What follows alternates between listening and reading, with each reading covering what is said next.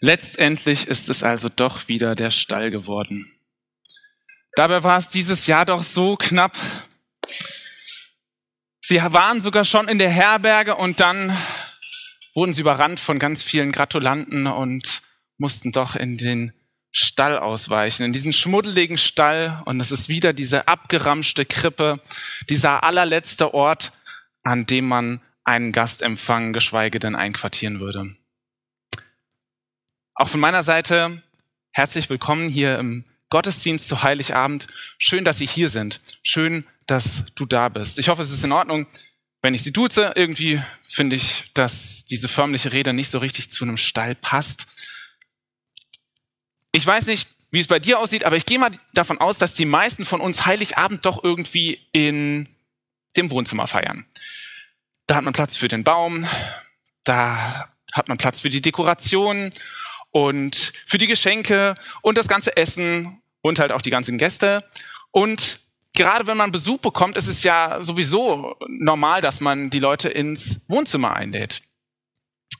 Und doch hat das Ereignis, das wir heute feiern, ausdrücklich nicht in solchen Vorzeigeräumlichkeiten stattgefunden, sondern eben in einem Stall. Ich habe mich gefragt, wie unsere ganzen Weihnachtstraditionen wohl aussehen würden, wenn wir diese Idee beibehalten hätten. Weihnachten nicht im Wohnzimmer, sondern halt im Stall. Ähm, als ich da so drüber nachgedacht habe, habe ich gedacht, es würde bei mir wohl schon daran scheitern, dass ich gar keinen Stall habe. Ich weiß nicht, wie es Ihnen geht, aber dir. Jetzt muss ich auch konsequent bleiben. Ne? Ich habe ich hab einen Keller. Der ist 10 Quadratmeter groß und ähm, da ist keine Heizung drin. Da ist nur eine trübe Funzel, ein mickriges Fenster mit Einfachverglasung und irgendwie riecht es ja immer so ein bisschen modrig. Und das ist halt der Raum, wo ich all das Gerümpel hinstelle, wo ich nicht weiß, wohin damit. Und weiß nicht, welcher Raum das bei dir wäre, aber jetzt stell dir mal vor, Heiligabend würdest du genau dort feiern. Einfach nur, um dieses Stallfeeling ein bisschen nachzuempfinden. Also wenn ich Weihnachten in meinem Keller feiern würde, fände ich das nicht nur absolut ungemütlich, mir wäre das auch ziemlich unangenehm und peinlich vor meinen Gästen. Das ganze alte Gerümpel aus meinem Leben, Dinge, die eigentlich entsorgt gehören, irgendwelche Geräte, die ich irgendwann mal reparieren wollte und sämtlicher andere Kram, der ausgemistet und aufgeräumt werden müsste. Irgendwie ist mein Keller für mich so ein Bild für die Bereiche in meinem Leben, in die ich andere Menschen nicht so gerne reinschauen lasse. Da gibt es nämlich Punkte in meinem Leben, da weiß ich ganz genau, da müsste ich unbedingt mal aufräumen. Da müssten dringend mal ein paar Dinge entsorgt werden, aus meinem Leben geschafft werden. Da müssten Dinge repariert werden, aber irgendwie passiert's nie. Und ja, natürlich, ich könnte diese Dinge jetzt auf meine guten Vorsätzeliste fürs nächste Jahr schreiben. Das Problem ist nur, die habe ich schon letztes Jahr für dieses Jahr draufgeschrieben und es ist nicht geworden. Weiß nicht, ob du solche Bereiche auch aus deinem Leben kennst, so einen Keller oder so einen Stall in deinem Leben. Vielleicht die Sorge um das liebe Geld oder ähm, eine Beziehung, die, die dir gerade zu schaffen macht. Unzufriedenheit auf Arbeit, der, der Alltag, der einen irgendwie immer so am Limit fahren lässt. Und vielleicht sogar etwas, was du gesagt oder getan hast, was du am liebsten ungeschehen machen würdest. Und ich denke, wenn wir ehrlich zu uns sind, haben wir alle so unsere Keller- oder Stallgeschichten zu erzählen. Und jetzt spricht diese altbekannte Weihnachtsgeschichte davon, dass Gott selbst in Form von einem kleinen Baby genau dort hineingeboren wird. In diesen Stall. Warum eigentlich? Was will Gott denn in einem Stall? Das habe ich mich gefragt und mir ist beim drüber nachdenken was aufgefallen. Ich glaube, dass diese Geschichte eigentlich nur die erste in einer ganzen Reihe von Geschichten ist, in denen Jesus in den Stellen von Menschen auftaucht und auf wundervolle Weise zeigt, wer er ist. Nämlich Gottes Sohn, der König aller Könige. Und Jesus macht aus solchen Stallgeschichten Thronsaalgeschichten. Eine Geschichte dieser Reihe findet auf einer Hochzeit statt. Nachzulesen im zweiten Kapitel des Johannesevangeliums. Dort ist Jesus mit seinen Freunden eingeladen und auf dieser Hochzeit passiert etwas ziemlich Peinliches. Der Wein ist plötzlich alle. Bier und Schnaps scheinbar auch. Lange Gesichter bei den Gastgebern, was tun?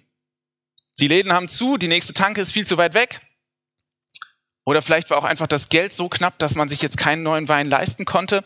Auf jeden Fall ist das so eine Stallsituation, von der man sich wünscht, dass sie am besten gar nicht auftritt. Und wenn doch, dass möglichst niemand sie mitbekommt. Jesus bekommt sie mit. Und er tut sein erstes Wunder. Er macht aus dem Wasser, das zum Waschen der Füße gedacht war, das waren 600 Liter, allerfeinsten Wein. Na, das war eine Fiete. Er hält keine Moralpredigt über äh, gegen übermäßigen Alkoholkonsum oder er weist auch nicht seine Gastgeber zurecht, dass man so eine Feier einfach auch besser planen muss. Er wirft auch nicht dem Brautpaar vor, dass sie nicht über ihre Verhältnisse leben sollen. Er begegnet einfach dem Mangel und anders als erwartet macht er aus dieser Stallsituation seinen Thronsaal. Die Menschen erkennen zum ersten Mal, wer Gott ist und wer Jesus ist. Vielleicht hast du auch so eine Stallsituation, wo die Ressourcen, die dir zur Verfügung stehen, einfach nicht ausreichen. Vielleicht hast du dich in letzter Zeit mit deinem Geld, mit deiner Zeit oder auch mit deiner Kraft verkalkuliert. Du weißt, du lebst am Limit und es dauert nicht mehr lange und dann fliegt dir der ganze Stall um die Ohren. Und vielleicht hast du Angst, dass wenn Gott jetzt auch noch aufs Tapet trifft, tritt, dass er die ganze Szene nur noch schlimmer macht. Dass Gott nichts anderes für dich übrig hätte als Regeln und gute Ratschläge und Vorwürfe. Aber was wäre, wenn er einfach eingreift und das Problem löst? Jesus sagt in Matthäus 11, Vers 28, kommt zu mir, ihr alle, die ihr euch plagt und von eurer Last fast erdrückt werdet. Ich werde sie euch abnehmen. Eine zweite Geschichte steht im Lukasevangelium im 19. Kapitel. Da ist ein Mann mit Namen Zachäus. Er ist Zöllner, also sein Job besteht darin, anderen äh, Leuten Geld abzuknöpfen. Das ist kein Job, mit dem man äh, sich gerade sehr viele Freunde macht. Und darüber hinaus lässt er sich seine eigene Aufwandsentschädigung auch immer noch reichlich von äh, den Leuten auszahlen. Und damit scheffelt er richtig Kohle und das ist kein Wunder, dass er bei den Leuten absolut unten durch ist. Unten ist auch ein gutes Stichwort, weil er ist zudem auch noch von Körpergröße nicht besonders imposant. Sprich, er ist klein. Ähm, das ganze Bild von Zachäus zusammengenommen ergibt das perfekte Mobbing-Opfer und einige denken von uns vielleicht auch zu Recht. Als Jesus jetzt auf jeden Fall in diese Stadt kommt, möchte Zachäus ihn gerne sehen. Warum? Keine Ahnung, vielleicht war er einfach neugierig. Vielleicht aber hat sich auch ein Teil in ihm danach gesehnt, dass sich was ändert in seinem Leben. Dass er ausbrechen kann aus diesem gesellschaftlichen Abseits. Denn ich glaube, dass das der Stall von Zachäus war, sein persönlicher Stall. Aber die Leute lassen ihn natürlich nicht durch. Deshalb klettert er auf einen Baum, an dem Jesus vorbeikommen muss. Und tatsächlich, Jesus kommt vorbei und er schaut rauf. Direkt zu Zachäus. Und zur Verwunderung von Zachäus und zur Empörung aller umstehenden Leute sagt Jesus zu ihm, Zachäus, ich muss heute Abend bei dir zu Abend essen. Jesus lädt sich bei dem zum Abendessen ein, den keiner leiden kann. Jesus sagt nicht zu Zachäus, hey, Zachäus, wir müssen mal Tacheles reden. So geht's nicht weiter. Ich bin erst eine halbe Stunde in der Stadt und es haben sich schon zwölf Leute bei mir über dich beschwert. Das kann ja wohl nicht sein. Nee, er kommt einfach zu Zachäus und sagt, ich möchte heute bei dir zu Abend essen. Und Zachäus ist davon völlig überrumpelt, aber er ist auch völlig begeistert. Und er verspricht Jesus, dass ab jetzt alles anders wird. Er will nicht mehr so sein, wie er war. Er will zurückgeben, was er zu Unrecht an sich gerissen hat. Er will nicht mehr nur an seinen eigenen Vorteil denken. Und er krempelt sein Leben komplett um. Wie war das möglich? Weil Jesus den Stall von Zachäus betreten hat in dem Moment, als er sein Wohnzimmer betreten hat. Und wo Jesus Stelle betritt, werden sie zu seinem Thronsaal. Zachäus ist vielleicht nicht unbedingt jemand, mit dem man sich identifizieren würde, aber vielleicht liegen auch zwischen dir und einer oder sogar mehreren Personen gerade unglaublich tiefe Gräben. Und egal was der Grund ist, vielleicht fühlst du dich sogar komplett isoliert, so wie Zachäus. Und dann darf ich dir zusprechen, was Jesus damals auch Zachäus zugesprochen hat.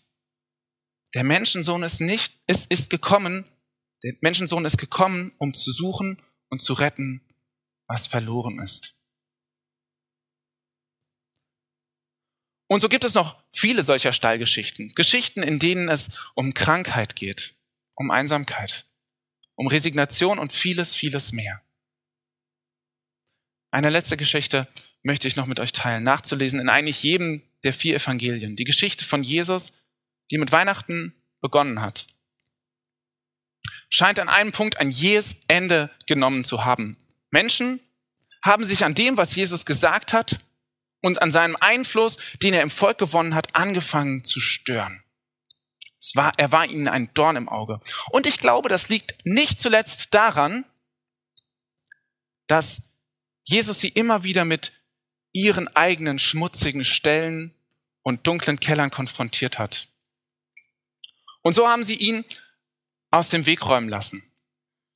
Wie einen Verbrecher haben sie ihn gekreuzigt und Jesus stirbt. Als wäre es selbst ihm nicht möglich, diesen Stall aus Hass, Dunkelheit und Tod zu betreten, zu überwinden und zu verwandeln. Und seine Freunde, die angefangen haben, ihre Hoffnung auf ihn zu setzen, sind völlig verzweifelt. Ihre ganze Welt scheint in sich zusammengefallen zu sein.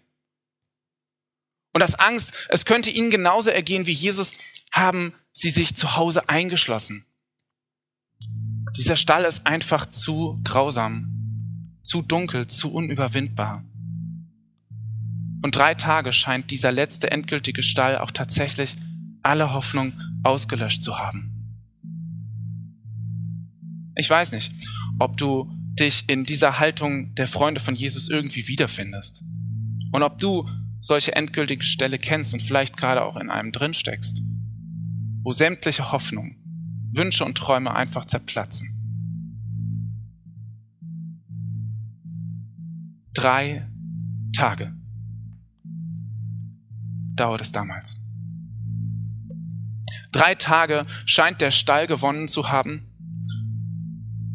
Doch nach drei Tagen wird selbst dieser Stall überwunden und der König aller Könige richtet in ihm seinen Thronsaal ein. Mit einem Mal kam Jesus, trat in ihre Mitte und grüßte sie mit den Worten, Friede sei mit euch. Bei der Geburt haben die Engel für die Hirten gesungen, Frieden auf Erden. Und so grüßt auch Jesus seine Freunde nach seiner Auferstehung mit diesem Frieden. Denn das ist es, was übrig bleibt, wenn Jesus in Stellen seinen Thronsaal errichtet. Sein Frieden. Und Weihnachten ist eine Einladung an dich, an mich, an uns, Jesus auch in deinen, in unseren, in meinen Stall einzuladen.